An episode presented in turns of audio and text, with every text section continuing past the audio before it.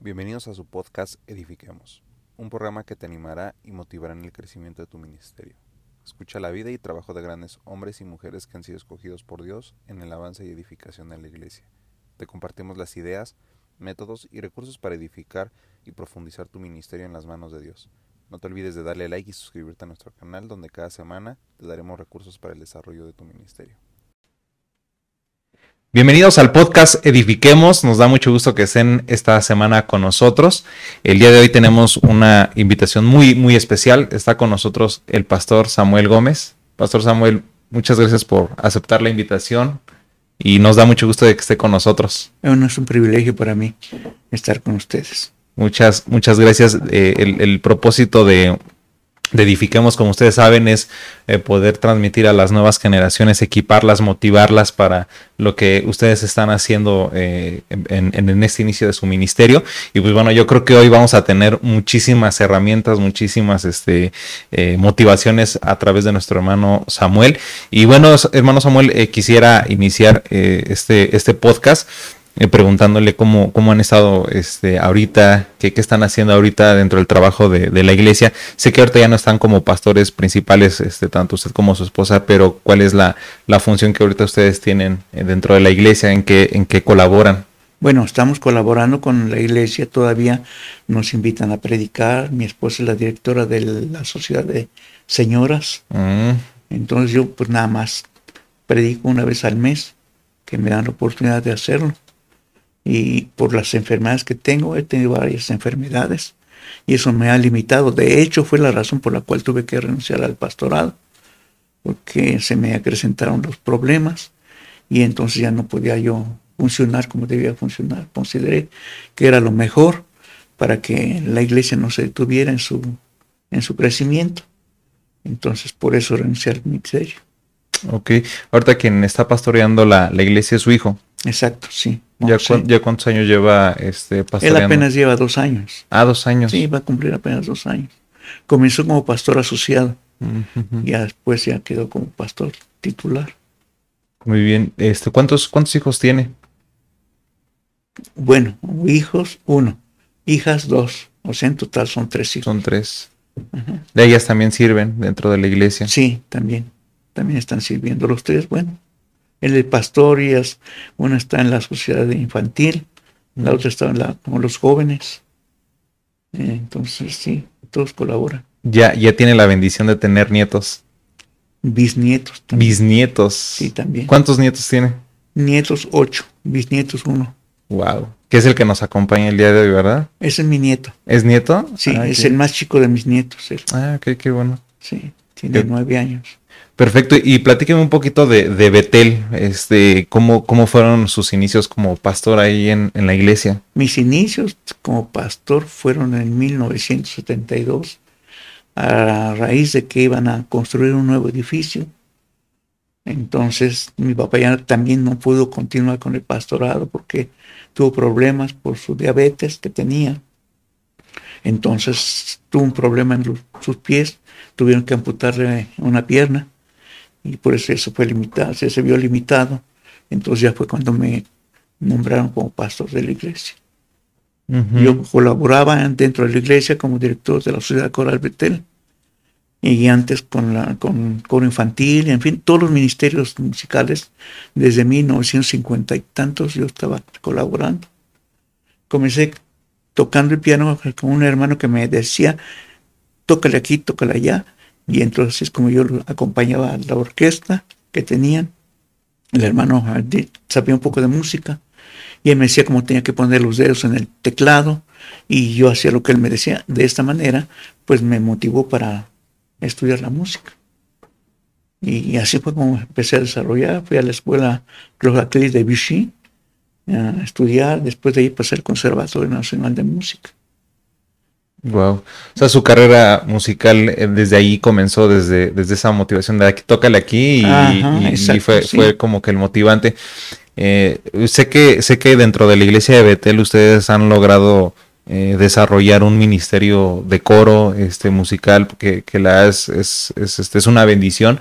Platíqueme, usted fue quien, quien empezó fundando y desarrollando toda esta, esta parte musical o... Bueno, la parte musical la inició mi mamá.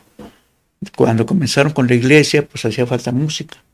Había un hermano que era invidente, tocaba el piano y él fue el que le empezó a enseñar a mi mamá a, este, a tocar el piano. Y ella pues empezó a desarrollarse, nada más que no creció mucho con la música, pues ya era persona mayor, entonces no pudo desarrollar demasiado, pero todo lo que hacía, pues lo hacía bien, dentro de lo que podía hacer, lo hacía bien, dirigió el coro, el primer coro que hubo en la iglesia, y ya después yo pasé a, a dirigir el coro. ¿Cuántas personas en el coro tenían en ese entonces? Bueno, aquel tiempo pues eran como unas 15 personas, pues era la iglesia pequeña. Ya cuando yo entré como director de coro ya tenía 60 miembros. Wow. Sí. ¿Cómo, cómo, cómo fue ese, ese motivante a los hermanos? ¿Cómo, ¿Cómo, Dios le dio ese llamado para que pues desarrollaran músicos? Porque son músicos, ¿no? Al fin y al cabo son músicos, pero eh, ¿qué, qué, qué mensaje recibió a través del Señor para poder impulsar a todas esas personas hacia, hacia el coro? ¿Cómo fue que los, los motivó hacia, eh, hacia cuáles eran las metas hacia las que lo, los quería llevar? Bueno, yo soy demasiado tímido, muy introvertido, de hecho, pero cuando me suelto, pues me suelto. y entonces, pues la gente de la congregación me conocía, yo crecí ahí, desde niño crecí en la congregación, entonces todos me conocían muy bien, yo tenía muy buena relación con los muchachos de la iglesia. Entonces de esa manera fue como yo empecé a formar el coro. Primero mi mamá tenía su coro de adultos, después me dejó el coro y entonces yo empecé, como eran mis amigos, los empecé a motivar para que pasaran al coro también. De esa manera fue creciendo el coro. Ya en 1960, que fue cuando yo empecé a dirigir la ciudad coral Betel, fue porque eh, yo los motivé para comprar un órgano en la iglesia. Mm. Entonces había oposición en algunos momentos porque los hermanos tenían la idea de que iba yo íbamos a comprar un, un órgano eh, como los tubulares de las otras iglesias. Entonces había oposición en ese aspecto. Y yo les dije, no, no va a ser un órgano tubular, va a ser un órgano electrónico. Y entonces se hizo la promoción, los hermanos formaron patronato, se compró el órgano. Cuando lo vieron, entonces, ay, todos se levantaron porque, ay, no tiene tubos. O sea, los prejuicios naturales que hay en algunas congregaciones, ¿no? Pero todo funcionó bien. De ahí en adelante, con el coro, pues ya se empezaron a motivar las personas. Y así fue como fue creciendo el coro. Después ya formamos un grupo que le decían los, los chavos, que fue cuando comenzó la construcción del nuevo edificio que tenemos ahora que fue en 1972, cuando comenzó la construcción de ese edificio. Y teníamos ese grupo de los chavos, muy bien motivados, que estábamos, todos estábamos motivados. De hecho, entonces yo los enseñaba. Yo no sabía guitarra, pero yo les enseñaba a tocar la guitarra. Yo no sabía batería, pero yo les enseñaba a tocar la batería.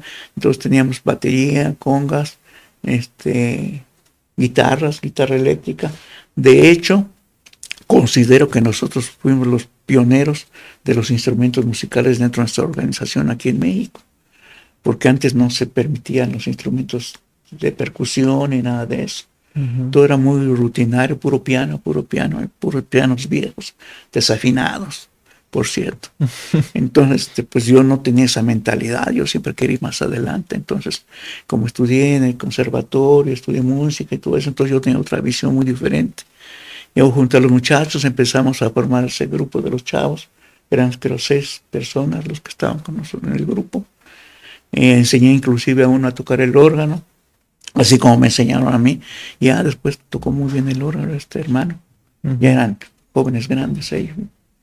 Y el baterista también era mi cuñado. En fin, se formó un buen grupo y pues enseñamos bastante. Eso sí, éramos muy dedicados porque a mí me gusta mucho hacer las cosas bien hechas o no se hace, ¿no? Para Dios debe ser lo mejor. Entonces, a veces salíamos a las 2, 3 de la mañana de estar ensayando, al grado que los papás se molestaban. Iban y nos tocaban a la iglesia, ¿qué pasó? ¿Por qué no llegan? Ellos pensaban que andábamos echando relajo por ahí con los, los muchachos, nosotros, ¿no? Pero no, estábamos en la iglesia ensayando y cuando no estábamos ensayando estábamos orando. O sea que había un avivamiento en ese tiempo en la iglesia muy fuerte. Y así fue como nos motivamos. Después ya vino lo del coro con el órgano, entonces creció el, grupo, el, coro. Después se formó el grupo de los adolescentes, el coro infantil, el coro de los adolescentes, que ya lo dirigía Juan José, mi hijo, también estudió música, algo. Pero, este, pero no una carrera de músico, no, él es arquitecto.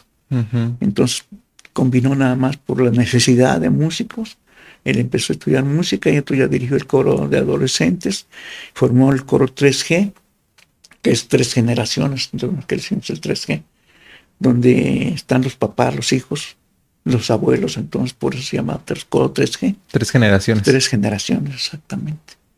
Y así es como se formó este nuevo coro. Él lo dirige ahora también, allá se dedica. Ahí en la iglesia. Wow, qué, qué, gran este, visión y, la verdad es que qué bendición para inclusive eh, transmitir o, heredar el, servicio de, administración a través de la alabanza para las nuevas generaciones, ¿no? ¿Por qué le pusieron los chavos al, grupo? Pues porque estaban chavos, nada más. y, ideas nada más que teníamos, ¿no? Porque pues éramos jóvenes en ese tiempo, entonces pues ideas nada más.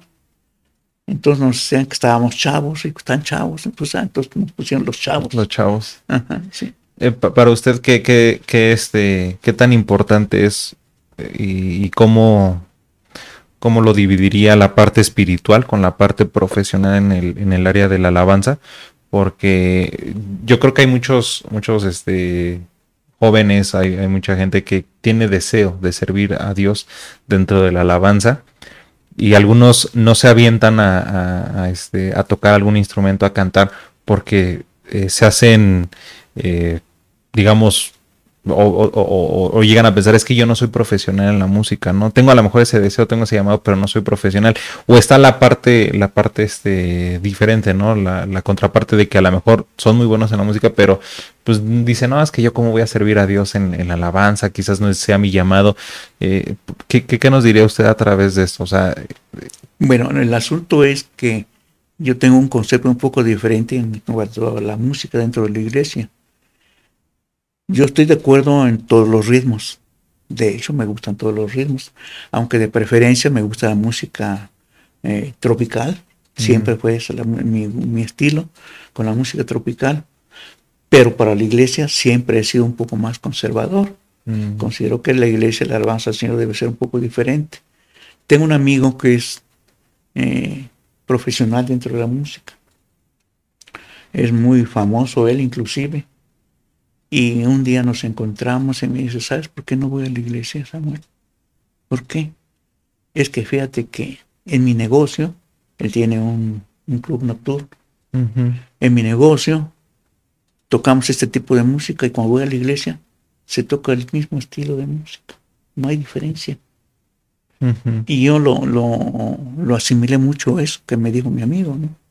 Porque es cierto, hay cosas que a veces nosotros queremos tomar del mundo para la alabanza al Señor.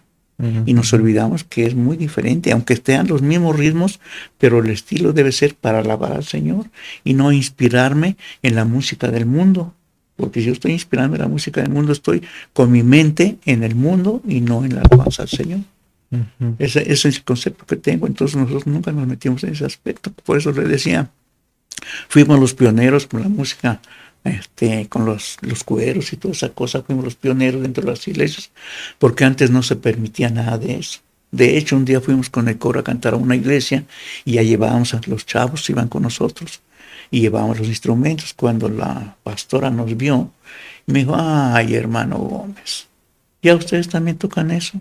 Sí, hermano. Pero si hay algún problema, pues este, no hay problema, no, no tocamos. No, hermano, mejor otro día cuando no traiga usted sus instrumentos. Y no nos permitieron entrar a esa iglesia por causa de los instrumentos. Yo creo que ahí sí fue una mente limitada en ese concepto, porque creo que todos los instrumentos pueden alabar al Señor. El Salmo 150 lo dice, ¿no?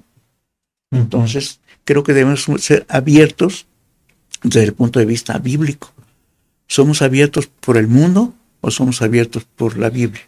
Si la Biblia me dice lo que respira, alabe al Señor y que todos los instrumentos que tenemos ahí marcados en la Biblia se deben tocar. Entonces no creo que deba haber una limitación, una limitación para alabar al Señor con los instrumentos, pero que mi mentalidad no esté puesta en las cosas del mundo, porque entonces yo estoy pensando en los ritmos del mundo y me estoy inspirando en, el artista fulano, la artista sultana, y entonces ya no es mi mente concentrada en la alabanza al Señor, esa es mi mentalidad, es lo que yo pienso. Entonces nosotros sí entramos con la música rítmica, la metimos a la congregación, a la iglesia, pues, a la alabanza. Al principio no como quiera nos aceptaban. Después ya empezaron también en otra iglesia, que son de las iglesias de alguna manera, son pioneras aquí en la ciudad. Otra iglesia principal y también ellos empezaron a meter la música así. Y así se fue extendiendo después a otra iglesia y otra iglesia y así ya todas las iglesias ya aceptaron ese tipo de música, pero al principio no se permitía nada de eso. Era como, como un pecado grave que tocáramos instrumentos de esa índole en las congregaciones. Le digo que el problema era el del órgano. Pensaron que iba a ser un órgano de los otros, tubulares, y, pues aunque fuera un órgano tubular, creo que si está bien tocado y si estamos pensando alabanza, Señor, pues debe ser utilizado también ese instrumento tubular. Pero hay mentalidades que lo limitan, entonces no lo quieren, porque están pensando precisamente en otros, otros lugares donde se usan esos instrumentos. Pero creo que todo tiene, su tiempo, su lugar, y cuando estamos en el tiempo de la alabanza debemos centrarnos en la alabanza al Señor, sea que toque bien o que toque mal, porque eso a veces es una limitante. Llegamos a las congregaciones y entonces pues ven que tocamos mal y entonces como que no les gusta. Pero pues yo así, así comencé. Creo que mi inspiración inclusive estuvo debajo de un piano, cuando mi mamá tocaba el piano dirigiendo su coro. Yo estaba chiquitillo, pues me llevaban en un, en un bambineto en ese tiempo y mi mamá me ponía allá a un lado en el piano mientras ella está tocando su coro, con su coro, yo estaba allá abajo, le digo que yo creo que ya nací con la música por dentro, porque pues desde que estaba mi mamá con su coro, yo estaba ahí junto a su instrumento. Entonces, dicen que a veces sí afecta esas cosas para bien. Entonces creo que para mí fue para bien la música porque me inspiró bastante, me gustó mucho y yo siempre inquieto buscaba hacer cosas nuevas. Recuerdo que en aquellos tiempos mi mamá tenía un armonio, no había órgano tenía un armonio, de los que será con pedales para, para los bueyes.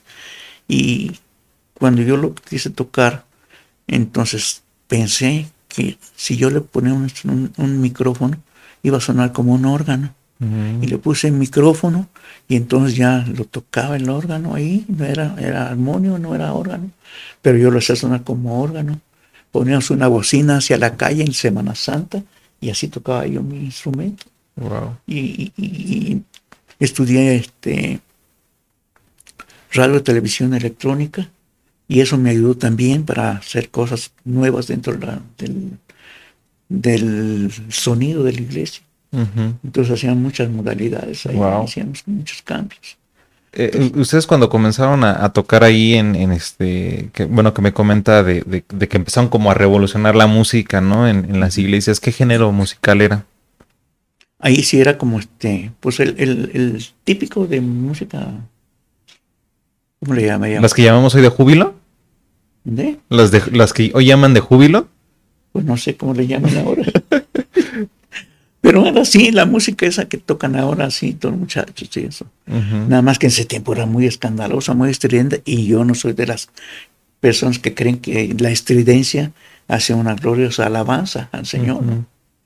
De hecho, ahí en Habacuc 20 dice, Jehová está en su santo templo, cae delante de él toda la tierra, que sí que debemos ser más moderados en nuestra meditación dentro de la iglesia.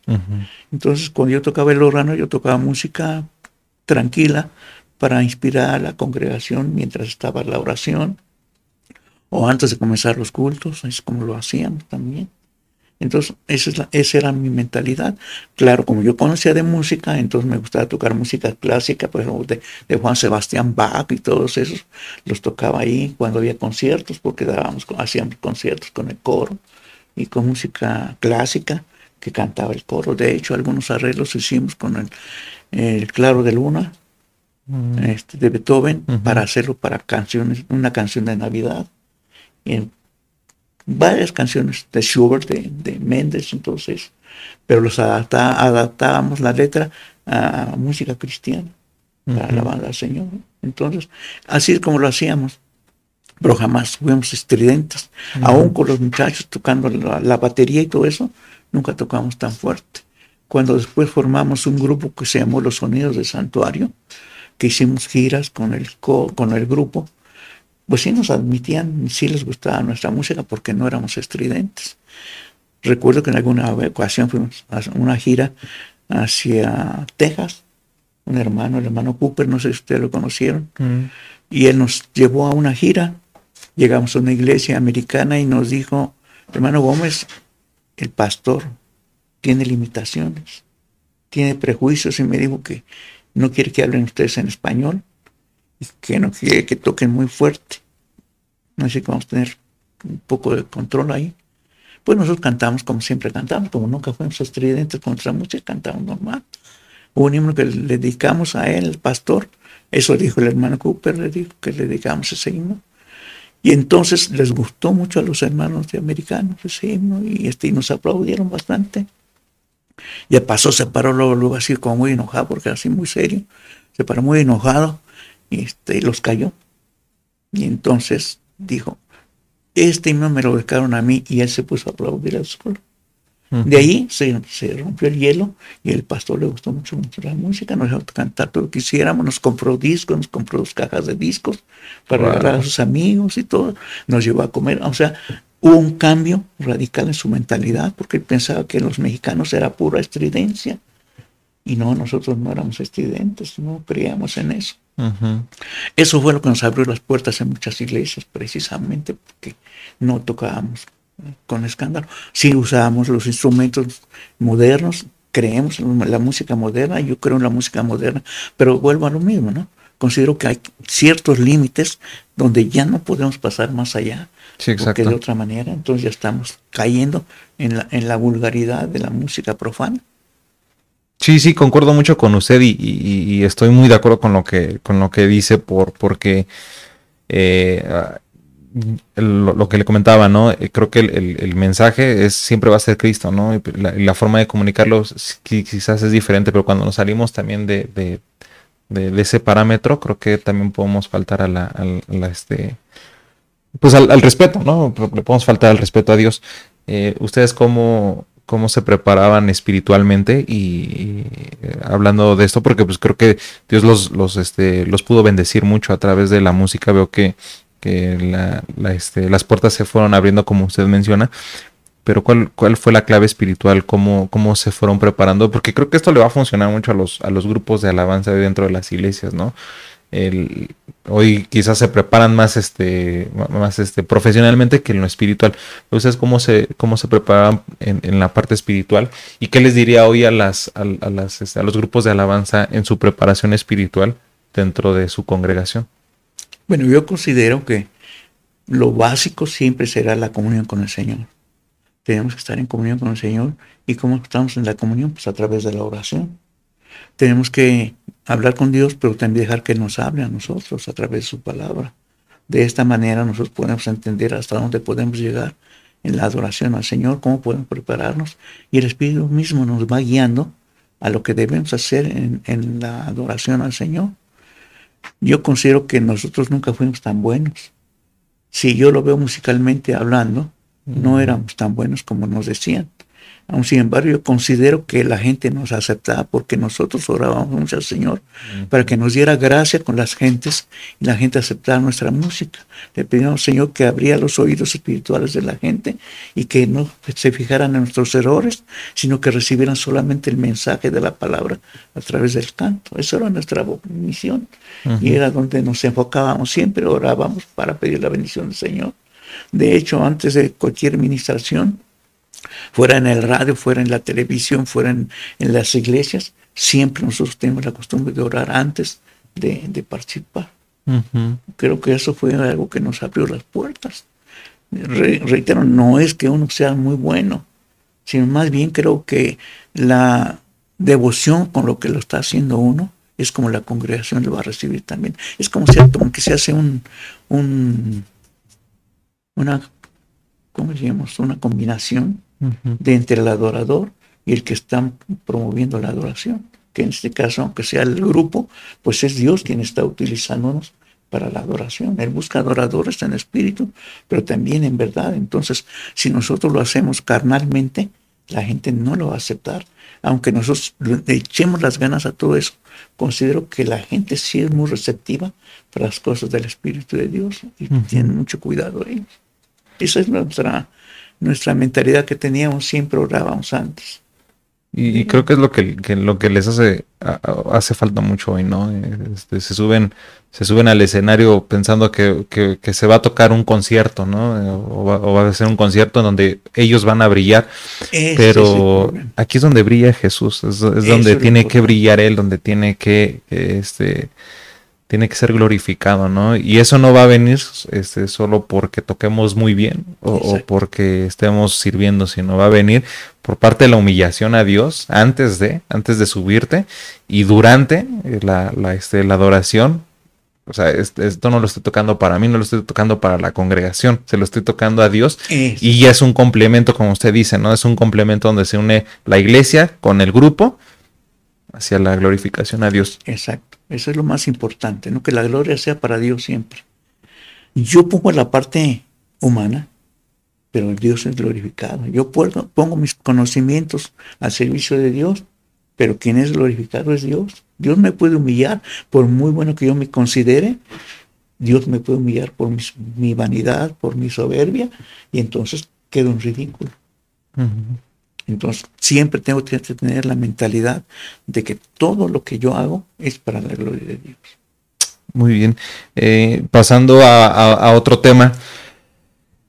bueno, usted eh, me, platicaba y en algún momento yo lo escuché que usted pasó por, eh, enfermedad y que esto, tal lo que nos dice, lo, llevó a, también a, decir, pues, quiero, quiero que alguien más se ocupe de la parte de la iglesia. Eh, pero ¿cómo, ¿cómo, enfrentó la enfermedad usted? Eh, ¿Cómo Dios fortaleció su vida a través de todo este proceso? Pues cómo comenzó mi enfermedad, no sé cómo comenzó, pero yo recuerdo que tenía problemas, tenía dolores en, en la parte baja, en, a un lado de mis pies, en mi pierna, y entonces fui al doctor, le dije, tengo problemas. Me examinó y me dijo, este, tiene un una pequeña hernia inguinal, lo voy a mandar con el cirujano. Fui con el cirujano y me dijo, este, ¿por qué viene conmigo? porque el doctor dice, mi médico familiar dice que tengo una hernia inguinal. Pues dile a su doctor que se fije bien, usted no tiene ninguna hernia. No sé por qué se equivocó el doctor, pero dígale que se fije bien y le, lo examine bien. Usted no tiene una hernia desde el punto de vista de usted, ¿qué es lo que tengo? Bueno, que se lo diga a su médico. Pero yo considero que usted tiene otra situación muy diferente y más grave todavía. Entonces regresé con el médico, con una hoja que el doctor, el cirujano me dio. La, revisó el doctor y dijo, disculpe, don Samuel, pero este, voy a mandarlo a otro lugar. Entonces ya me hicieron estudios. Resultó que lo que yo tenía era cáncer principalmente me detectaron primero que tenía cáncer de riñón y me estuvieron, este, me hicieron una biopsia y cuando me estuvieron haciendo los estudios descubrieron que lo que tenía cáncer también era de próstata. Mm. Y entonces pues me internaron para operarme de riñón, me quitaron el riñón para quitarme todo el tumor, estaba encapsulado gracias a Dios, entonces no tuve mayores consecuencias, el Señor logró en ese aspecto también. Estuve en tratamiento durante 10 años para lo del cáncer de próstata. A los 10 años el doctor me dijo, pues ya no tiene usted nada. Usted tenía este, metástasis en columna y ya no tiene. Dice, usted ya está bien, se va a morir de cualquier cosa menos de cáncer. La vamos a mandar a, otro, a otra clínica solamente para que le estén dando esté en vigilancia. y, eso fue así. Durante 10 años tuve con ese problema, me dieron de baja en el hospital y además me dieron, este, continuaron dándome vigilancia. Eso fue en el 2000, año 2000. Entonces, pues sí, tuve bastantes problemas de salud porque el medicamento que me dieron me tuvo, me hizo reacción Entonces se me hicieron escamas en la, piel y muchas cosas suprimidas que tuve. Estaba en el culto y casi cada 15 minutos, cada media hora me tenía que salir para echarme agua en la cara porque me puse muy mal. Pero finalmente lo supe, gracias a Dios, todo salió bien y salí del, del cáncer de riñón, del cáncer de, de próstata. Después vino otro problema y me dijo el doctor, vamos a hacer un, vamos a tener un protocolo con usted para eh, hacer una prueba de un nuevo medicamento y un nuevo sistema que vamos a hacer. Entonces, usted es la persona indicada para hacer ese tratamiento. Me internaron en el hospital de la raza, estuve internado, el doctor se fue a hacer su propaganda porque él se quería lanzar para el sindicato de, ahí y se fue, me dejó internado 15 días, no me hicieron nada. Entonces otro me dijo, dígales que lo saquen, porque está haciendo usted aquí? Pero en ese inter yo estaba estudiando mi Biblia y encontré un pasaje allí en San 118 y mi vista se fue a ese versículo que dice, no moriré, sino viviré para contar las maravillas de Jehová. Y no le di mucha importancia de momento, pero me regresé con mi vista y me empezó a hacer este, un efecto ese, ese versículo. Agarró que yo dije, ya no me opero. Porque me habían dicho que me iban a operar, me iban a quitar la mitad del, tumor que tenía, porque decían que tenía otro tumor en el riñón que también me quedaba. Y entonces me dijo un enfermero, se va usted a hacer famoso, don Samuel, ¿por qué? Dice, porque este protocolo es para descubrir nuevos tratamientos. Y esto va a salir todas las revistas, revistas médicas y se va a hacer famoso. y si en eso me muero, es, pero ya se hizo famoso.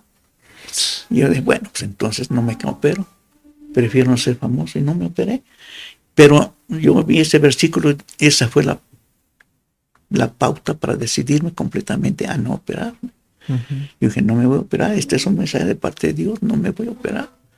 Yo le dije a mi hijo, ven, necesito hablar contigo, habló conmigo, le dije, dile a tu mamá y a tus hermanas que no me voy a operar, que no van a insistir, no me voy a operar. Y él me dijo, es que no sé por qué te quieres operar. Anoche el Señor me dijo, estando orando, me dijo que tú no te debes operar. Y eso fue para mí la confirmación de que no me debía operar. Entonces conocí a otra hermana, doctora. Su hermana era miembro de nuestra congregación y le dijo a su hermana, oye, ¿tú conoces a un pastor que se llama Samuel Gómez? Y sí, es mi pastor. Pues el Señor me dijo que vaya a orar por él. Pregúntale si quiere, si me permite que vaya a orar por él. Cuando me dijo, pues yo dije, pues está bien, venga a orar por mí. Entonces fue, oró por mí, yo sentí algo del Señor y todavía me dijo, aquí está este sobre con el domicilio, la dirección de un doctor, que él es oncólogo, él le va a decir el resultado de si tiene usted el problema o no lo tiene. Él, le va a decir, vaya usted con él, dígale que va de parte mía. Es más, ahí va el, dinero para la consulta. Ahí va el dinero para la consulta. Entonces fui a ver a ese doctor a un hospital muy famoso que está por allá, por el sur de la ciudad.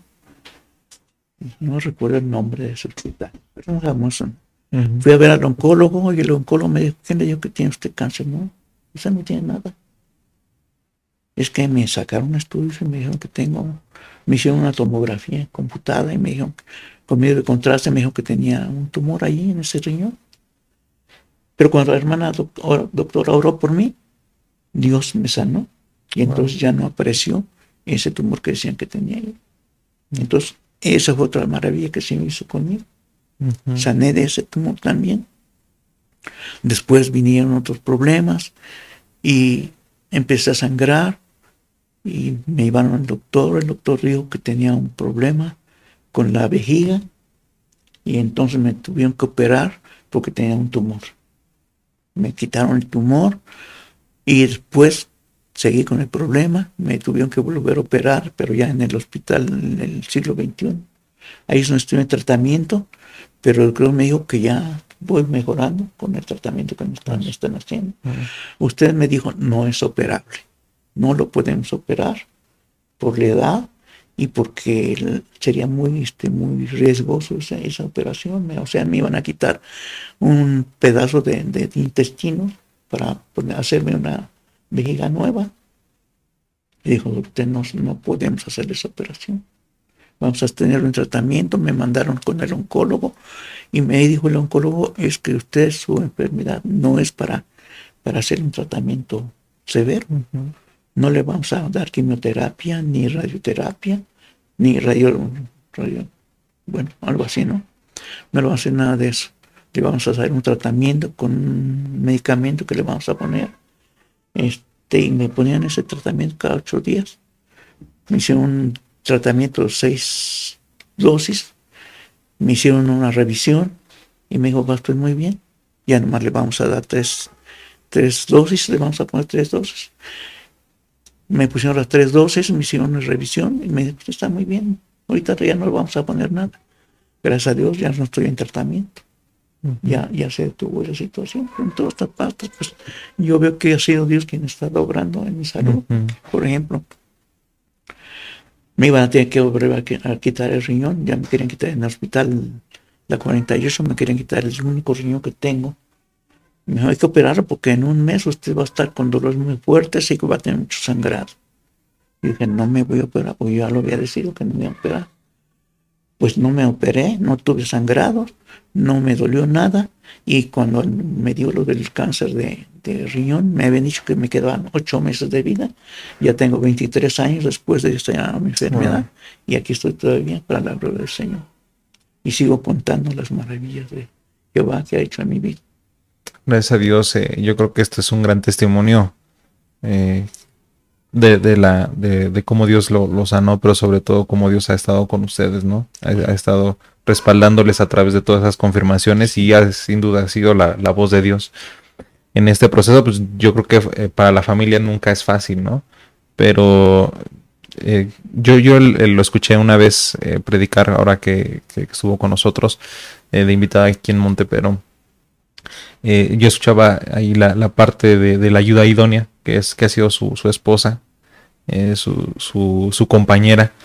Y yo creo que también eh, ha sido de bastante apoyo en todo este proceso, ¿no? Yo creo que ella, además de, pues de todas las experiencias, claro, el amor, pero sobre todo en los tiempos de enfermedad se cumple, ¿no? Cuando damos los votos ante la iglesia, en la salud y en la enfermedad, ¿no? Exacto. Este, platíqueme para, para, pues, también para conocer un poquito sobre eso, eh, cómo ha sido de apoyo eh, su, esposa en todo este proceso.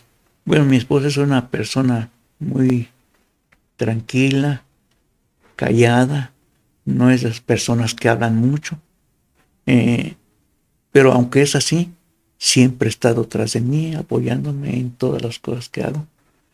Cuando tuvimos esos problemas, ella estuvo conmigo, me acompañó a todas partes, a los, las consultas, a las curaciones, a los estudios que me hacían, donde quiera, así como está ahorita conmigo, a donde quiera siempre hemos estado juntos. Siempre ha sido mi, apoyo, de alguna manera mi sostén, porque pues nada más con el simple hecho de verla, pues ya me siento mucho mejor, me siento fortalecido. Tengo una motivación para echarle ganas, como vulgarmente se dice, porque tengo que ver por mi esposa. Tengo que ver por mi nietecito que está viviendo con nosotros, por mi hija. Y, todo esto es para mí una bendición. Tener a mi esposa, aunque sea callada y todo eso, pues cuánto tiene que hablar, pues sí habla y, me defiende eh, y habla para saber cómo voy en la enfermedad, pero siempre he tenido el respaldo de ella, aunque como le digo, no habla, pero ora y me presenta, señores salimos adelante siempre. Gloria a Dios. Eh, ya casi para, para finalizar, eh, platíqueme un poquito este, acerca de, de, de, sus padres, eh, cómo, cómo influyeron usted para que, aunque sabemos que si crecemos en un hogar cristiano, nada nos garantiza que el día de mañana nosotros podamos servir a Dios o aún no nos garantiza que nosotros verdaderamente tengamos una relación con Cristo. Eh, usted al ser un hijo de ministro, ¿cómo fue su experiencia en el hogar? ¿Cómo, cómo fue enseñado en la palabra? Eh, ¿Cuáles fueron los factores que, que pues influyeron mucho para que usted hoy en día sirva al Señor? Yo creo que fue nada más de verlos a ellos actuar, como me inspiraron para actuar también a mí, porque yo me acuerdo que todavía no iba a la escuela y me sentaba en el quicio de la puerta de mi casa y ahí repartía este, folletos a las personas que pasaban. Y, así, de niño, me gustaba hacer eso, simplemente porque pues, los veía hacerlo. Ellos nunca me dijeron que lo hicieran, nunca me, me, dijeron, tienes que hacer esto, tienes que hacer aquello, no. Solamente los veía ellos. La música me gustó porque yo veía a mi mamá tocar, me gustó tocar la música también. Mi papá pues lo veía en sus predicas. Una inspiración para mí siempre fue su fidelidad, su puntualidad. Eso sí, eh, nunca llegó tarde a su compromiso.